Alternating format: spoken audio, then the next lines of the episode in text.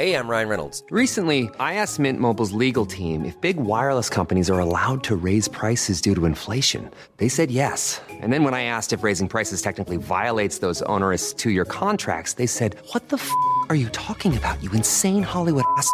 So to recap, we're cutting the price of Mint Unlimited from $30 a month to just $15 a month. Give it a try at mintmobile.com slash switch. $45 up front for three months plus taxes and fees. Promo rate for new customers for limited time. Unlimited more than 40 gigabytes per month. Slows. Full terms at mintmobile.com.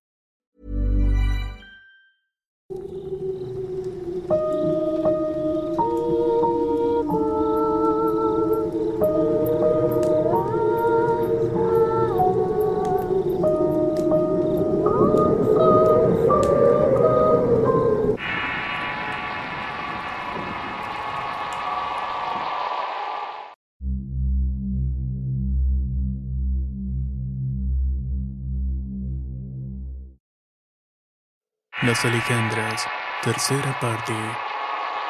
Historia basada en la experiencia de Ana Chocolate. Escrito y adaptado por Eduardo Liñán para relatos de horror.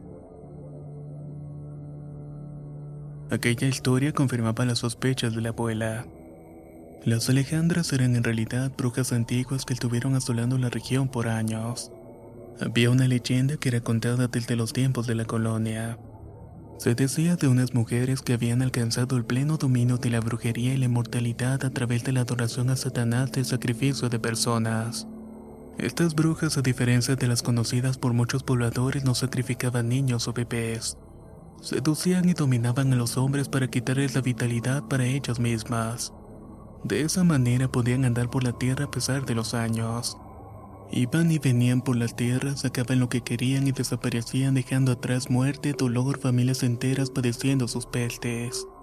La abuela conoció la leyenda cuando anduvo en la revolución, pero fue en la toma de Torreón cuando supo de ciertos crímenes de índole sobrenatural en los que varios alzados desaparecieron inexplicablemente. Ella contaba que estaban los revolucionarios emplazados en el cerro de la calabaza. Ya habían tomado la margen derecha del río Nazas. Solo esperaban orden del general Villa para moverse al cerro de Santa Rosa donde la batalla era encarnizada para apoderarse de la artillería. La abuela estaba curando los heridos cuando llegó un alzado medio muerto y me desnudo al campamento. Se desvaneció no sin antes decir sobre una mujer de negro que había desmado su pelotón, los cuales traían las municiones y los víveres. El hombre contó que ya casi llegaba a las baldas del cerro cuando escucharon los cantos de unas mujeres. Luego de peinar el terreno en búsqueda de ella, descubrieron que estaba muy cerca del caudal del río de la zona empedrada. Gran sorpresa se llevaron al verlas bailar desnudas alrededor de una alumbrada. Muchos fueron seducidos por los cantos aceptando la aguardiente y los favores de las mujeres que usaban su danza hipnótica para atraerlos. Pero lo que no sabían es que se estaban condenando. En cierto momento los desarmaron y los atacaron sin tregua.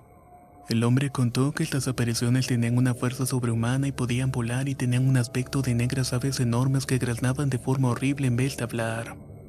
Hecho por el cual todos se espantaron y fueron masacrados poco a poco entre sus garras. El hombre que sobrevivió murió poco tiempo después por la gravedad de sus heridas. Luego de la victoria de las fuerzas villistas se corrió el rumor que habían encontrado los restos de aquellos hombres que las mujeres pájaro habían matado. Estos fueron apareciendo a la orilla del río Nazas completamente desnudos y sin entrañas. Nadie le encontró una explicación y se lo atribuyeron a la lucha de los días anteriores. Solamente los que conocían a aquellos hombres sabían el trágico destino que habían tenido. Si lo que sospechaba la abuela era cierto, todos los hombres del rancho y las comunidades vecinas corrían peligro de caer en las tentaciones de estas seducciones. De hecho, ya lo estaban haciendo por medio de la cantina. Los atraían y ya estando dentro les robaban la vitalidad hasta dejarlo en los huesos o sin alma. Así que debían hacer algo y debían hacerlo muy rápido. El tío se fue recuperando poco a poco y tuvo suerte al dejarlo vivo. Una vez que se recuperó se llenó de un odio y una sed de venganzas a las Alejandras. Así que no dudó en conspirar con la abuela para expulsarlas del cruce de caminos a las mujeres. Aunque quería expulsarlas tenía que ser más lista ya que no trataba con simples mujeres. Estas eran verdaderamente concubinas del diablo. Necesitaba algo más que intenciones, era valor y fe, algo de lo que se carecía en aquellos tiempos. No pasó mucho tiempo para que sucediera algo importante. Todos estaban muy tensos espiando a lo lejos lo que sucedía en la cantina.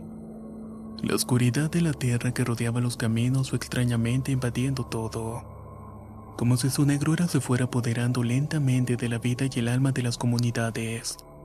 Esta tensión que se respiraba era tal que muchos comenzaron a enfermar por los nervios.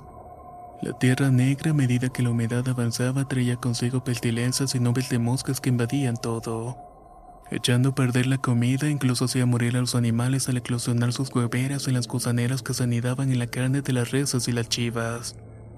Todos estaban a punto de enloquecer, cuando sucedió algo que cambiaría la historia y marcaría el final del reinado de terror de las Alejandras. Fue una tarde el caer el sol que salía a llenar las bandejas de los pollos con agua y comida para el día siguiente. El ambiente era apacible y el viento cálido soplaba moviendo las ramas de los árboles emitiendo un silseo arrullador que me tranquilizó y me sacó por un momento del lugar caótico en el que estábamos viviendo. Yo acostumbraba a sentarme debajo de un pequeño tebacán donde mi abuela tenía plantas que cada día regaba. Era mi lugar favorito en todo el rancho. Así que tan solo me quedé sentada cerrando los ojos para que me diera mejor el aire. Fue cuando sentí entonces el cambio de temperatura en todo mi cuerpo. La calidez se había ido y ahora sentía frío uno que se instaló en mi espalda y cabeza. No terminaba de sentir frío cuando al voltear pude ver sentado junto a mí a un joven. Su mirada perdida y el color pálido de su piel me reveló que se trataba de un ánima. Una de alguien que recién había muerto. Lo sabía por el gesto de incredulidad y tristeza que reflejaba. Una tristeza que conocía perfectamente y sabía porque había tenido una muerte violenta. El joven me miró con una profunda tristeza y en mi mente pude escuchar su voz entrecortada. Dile a mi padre que lamento haberle desobedecido. Dile a mi madre que siempre la voy a querer y diles que estoy en la ermita. Eso fue todo y un repentino viento cálido movió las ramas de los árboles, haciendo desaparecer el ánima del joven ante mis ojos. Momentos después llegaba a galope una comitiva con varios hombres que eran liderados por don Regino Núñez un hacendado que tenía mucho poder en la región, dueño de grandes extensiones de terrenos, amigo del gobernador. Él había apoyado todas las facciones de la revolución con dinero y armas a cambio de conservar sus tierras. Pero la preocupación que ahora tenía era su hijo recién llegado de España que estaba desaparecido. En ese momento se me erizó la piel al saber que el ánima que había visto era la de su hijo. Comenzaron a preguntar si lo habían visto por ahí ya que llevaba un par de días desaparecido. Nadie sabía nada y su caballo había regresado sin él a la hacienda donde se estaba quedando con la familia. Entonces uno de los jornaleros del rancho mencionó que lo había visto en el cruce de caminos. Otro reveló que lo vio entrar en la cantina de las Alejandras. Ya fuimos allá y esas pinches viejas no saben nada de él, exclamó el padre. Mi abuela se puso junto a mí y me miró como intuyendo que algo sabía al ver mi rostro y mis intenciones de hablar. Ella agachándose se acercó hacia mí mirándome fijamente y tan solamente dijo una palabra que la hizo sonreír. La ermita. Dije en voz baja. La ermita era una pequeña edificación en medio del campo para conmemorar a todos los hombres caídos durante la lucha armada en esa región. Había una virgen de cantera y un Cristo del mismo material en su interior. Las personas a veces dejaban flores o veladoras y estaban unos kilómetros del rancho muy alejada de las comunidades. Entonces la abuela se plantó frente a los hombres y dijo en tono sereno: ¿Y ya fueron para la ermita? A veces los briagos van para allá buscando tesoros para seguir con las borracheras. Sé que el joven no era tomador, pero vaya usted a saber con quién se anduvo juntando Regino. Ya que aquí es bastante común. Comentó la abuela mirando retadoramente al hacendado. Era cierto porque muchas personas afirmaban que allá había ollas de oro enterrado pero más aún ahí dejaban pequeñas limosnas en pesos, monedas de oro para los afligidos, que muchas veces los teporochos iban a buscar para poder continuar con la tomadera. Sin decir más, los hombres se alejaron a todo galope hacia la ermita con la esperanza de hallar al joven. Y mi abuela al verme supo que no decía mentiras y fue cuando llamó a todos los peones a una junta. Es momento, señores. De hoy no pasan esas pinches brujas. Prepárense dijo la abuela en tono autoritario. Sin demora todos comenzaron a armarse con machetes asadones, mojaron palos con petróleo para tenerlos listos y aguardaron. Mi abuela corrió a su cuarto donde tenía un escondite debajo de su cama, Era una pequeña puerta que al abrirla comenzó a sacar carabinas Mauser y bandoleras llenas de cartuchos que había guardado con mucho celo. Le entregó una a mi tío, a Jacinto y a Mictio, los cuales atravesaron la bandolera en su pecho y sus ojos brillaron de emoción al volver a agarrar un fusil. Ella se cruzó un rebozo alrededor de su pecho y se abasteció de un revólver, el cual cargaba en una pistolera piteada con sus iniciales. Cambió los guaraches por unos botines de piel y salió decidida a dirigir a los hombres a los cuales aguardaron en tanto encendían alumbradas para esperar. Casi era medianoche cuando los jinetes de Don Regino volvieron a cruzar el camino del rancho. Mi abuela les salió al paso y les preguntó qué habían encontrado. ¿Cómo supiste que mi hijo estaba ahí, mujer? Preguntó If you thought the only way to get a more defined jawline with natural looking results was through surgery, think again. Juvederm Volux XC is a non surgical injectable gel filler that improves moderate to severe loss of jawline definition and can help you achieve natural looking results with little downtime. Even better, this improved definition lasts up to one year with optimal treatment. No maintenance required. Improve jawline definition for a smooth, sculpted look with Juvederm Volux XC. For important safety information and to find a licensed specialist, visit juvederm.com. That's J U V E D E R M.com. Not for people with severe allergic reactions, allergies to lidocaine, or the proteins used in Juvederm. Common side effects include injection site redness, swelling, pain, tenderness, firmness, lumps, bumps, bruising, discoloration, or itching. There's a risk of unintentional injection into a blood vessel, which can cause vision abnormalities, blindness, stroke, temporary scabs, or scarring. Talk to a licensed specialist to find out if it's right for you. Hey everyone, I've been on the go recently Phoenix, Kansas City, Chicago. If you're like me and have a home but aren't always at home, you have an Airbnb. Hosting your home or a spare room is a very practical side hustle. If you live in a big game town, you can Airbnb your place for fans to stay in.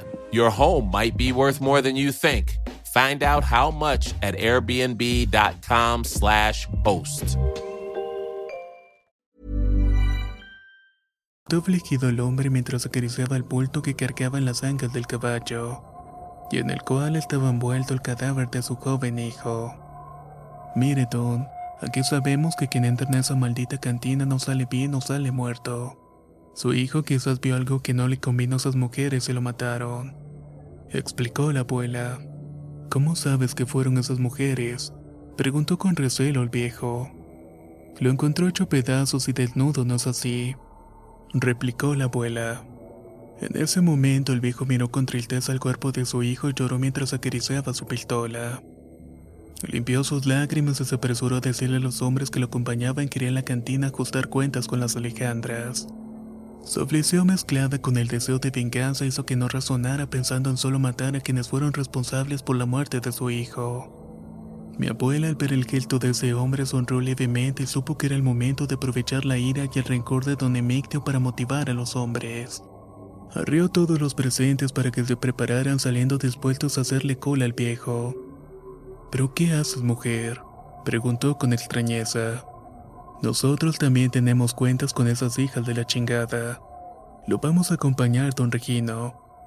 Contestó la abuela en tono condescendiente. Así todos salieron al cruce de caminos encendiendo antorchas para iluminar la oscuridad y dándole un toque más dramático al asunto de la venganza. La abuela me había colocado junto a ella en la carreta guiada por Jacinto. Muchas veces la cuestionaron por qué me llevaba con ella exponiéndome a todo. Ella simplemente decía que no confiaba en nadie y que yo tenía un don que pocos entendían. Pero después supe que me llevaba porque era la única que le podía advertir de los peligros al contar con mi clarividencia. Ella supo en todo momento lo de Miltones. Los demás hombres venían a paso veloz siguiendo la carreta. Llegando al cruce de camino, la oscuridad y lo pesado del ambiente hizo todos transformarse en personas horribles ante mis ojos. Era como si el deseo homicida que todos tenían cobrara fuerza. Una que se posesionó en las almas de todos los presentes, incluyendo la de mi abuela. Don Regino bajó de su caballo y se hizo acompañar de hombres, todos empuñando sus armas. El momento en el que el viejo cruzó por la puerta se desató una escandalera en el interior. Se escucharon gritos, disparos y cosas romperse. Los parroquianos que estaban dentro salieron despavoridos en todas direcciones mientras las detonaciones se escuchaban dentro. De pronto uno de los hombres de don Regino salió expulsado violentamente haciendo añicos una de las ventanas, mientras que otro era arrojado por la puerta con la cabeza girada sobre sus hombros.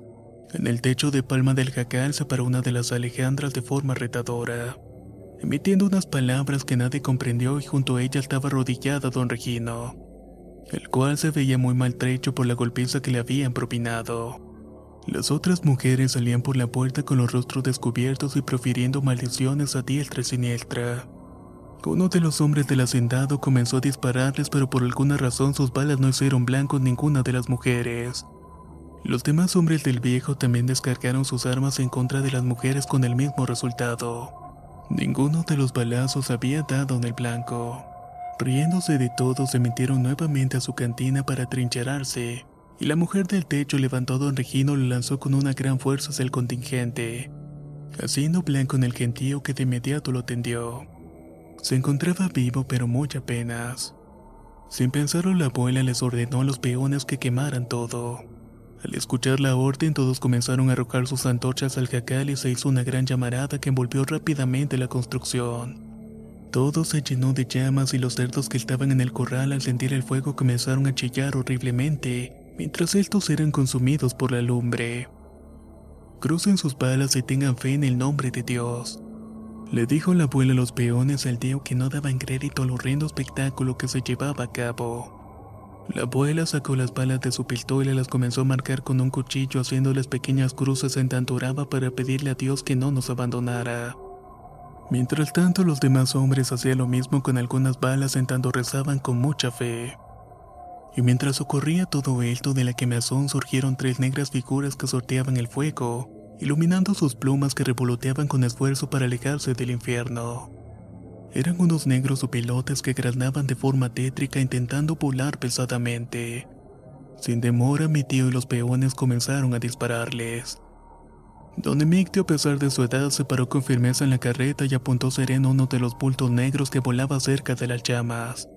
Lo siguiente fue el ruido ensordecedor del foconazo de su rifle, que iluminó los rostros estupefactos de todos. La bala hizo blanco en una de las aves, desplumándola de una de las alas, haciéndola caer herida a lo lejos, lanzando un gran nido de dolor. De inmediato la abuela, mi tío y Emictio corrieron a toda prisa, dejándome encargada con Jacinto. Jacinto, no me la pierdas de vista que con tu vida me respondes por la niña. Ordenó la abuela en tanto martillaba su pistola al igual que mi tío. Yo veía los rostros sorprendidos de todos al ver que se quemaba la cantina pero no podía entender muy bien qué era lo que estaba sucediendo. Solo que a lo lejos pude ver cómo mi abuela desapareció en la oscuridad del camino. Después de un rato, mi poca calma fue interrumpida por los ruidos de varios disparos que iluminaron a lo lejos. Fueron varios tiros seguidos que tronaron alertando a todos. Al poco rato volvieron a aparecer mi abuela y sus compañeros con rostros serenos y calmados. El rostro iracundo de mi tío ahora reflejaba cierto descanso que lo hizo subir a su caballo para irnos de allí. Aquí ya no hay nada más que hacer. Vámonos muchachos y que Dios nos perdone. Dispuso la abuela. Todos comenzaron a alejarse en silencio y solamente el ruido de las llamas consumiendo el jacal se podía escuchar a lo lejos. Los hombres de don Regino no daban crédito a lo que había pasado e intentaban revivir al viejo. Cuando llegamos al rancho pude ver el cielo iluminado por el fuego que consumía la cantina a lo lejos y recordé todos los eventos que habían sucedido. Estaba cansada pero no tenía sueño y mi abuela me abrazó mucho rato en tanto se acostaba a mi lado sin dejar de empuñar su pistola. El tío hizo lo mismo y se quedó dormido en una silla del cuarto sin dejar su carabina. Al igual que don Emictio, el cual se acostó en un petate abrazando al Mauser. Entonces recordé que solo le habían dado uno de los opilotes, que quizás por eso esperaban a que los demás aparecieran para vengarse. Fue una noche en que todos estuvieron pendientes, pero afortunadamente no pasó nada más. Al llegar el alba ya tenían noticias de la tragedia que había ocurrido. Un grupo de rurales había ido a platicar con la abuela revelándole que don Regino había sobrevivido, pero que desafortunadamente no volvería a caminar.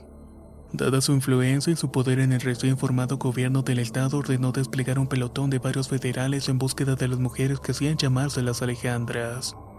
Quería que respondieran por sus crímenes, en especial por la muerte de su hijo de don Regino. Pero solamente habían encontrado a una de las Alejandras. Permanecía muerta muy cerca de donde se había quemado la cantina. La había matado de varios tiros en la cabeza y su cuerpo estaba extrañamente deforme. Su piel, según decían los que lo habían visto, parecía como si fuera de pollo recién desplumado, y sus extremidades carecían de uñas. Nunca pudieron encontrar a las demás mujeres a pesar de buscarlas por todo el estado y las regiones vecinas. Nadie volvió a saber de ellas y poco a poco los eventos que sucedieron en la comunidad fueron quedando en el olvido. La tranquilidad y la prosperidad volvió a aquellas tierras después del horror y mis días pasaron con calma y disfruté de mi niñez a pesar de mi clarividencia, la cual se me fue atenuando mientras crecían años. Una tarde mientras regresaba de pastorear chivas me detuve un rato en la cueva del ojo de agua y iba con mi tío el cual comenzó a llenar el agua con unos guajes para llevar a la casa. Ahí me entretuve mojando mis pies en el refrescante manantial y fue cuando sentí un peculiar frío, un frío que conocía perfectamente. Pero además de eso mi cabeza se llenó de un calor agradable mezclado con un aroma a flores que crispó mis sentidos. Sobre el reflejo del agua vi una figura detrás de mí. Volté de inmediato para ver lo que seguramente era un ánima, pero entonces me percaté que era la de mi hermano Juan. No puedo describir la alegría de verlo. Se veía completo y tenía sus ojos y sus pies. La piel pálida grisácea que caracteriza a los espíritus irradiaba algo que no pude entender. Pero intuí que estaba bien y que por fin había encontrado el descanso eterno. Y con esa idea que se formó en mi cabeza desapareció ante mí y no lo volví a ver nunca más. Las Alejandras. Historia basada en la experiencia de Ana Chocolat escrito y adaptado por Eduardo Liñán para relatos de horror. Si quieres conocer más historias del mismo autor, te invito a visitar el enlace que dejaré en la descripción del video. Nos escuchamos en el próximo relato. ¿Qué les ha parecido este relato llamado Las Alejandras? Por favor, dejen su opinión en la caja de comentarios.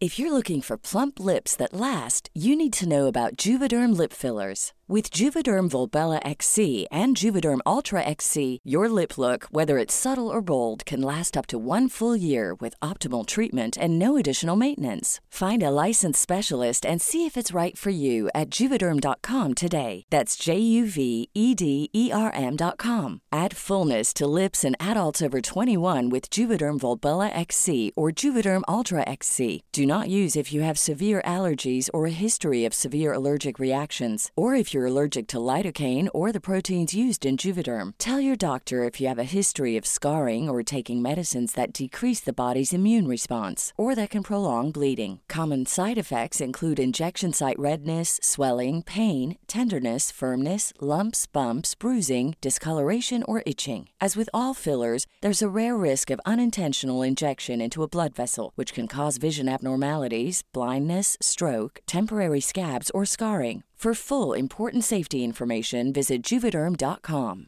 Ruby Frankie was known by millions as a very tough mom. That's exactly the way she wanted it. The social media star amassed a huge following of supporters and detractors alike, preaching the values of strict discipline. But you'll learn in a new podcast available exclusively on Wondery Plus how the small empire built by this momfluencer crumbled the moment her 12 year old son escaped their home and called 911.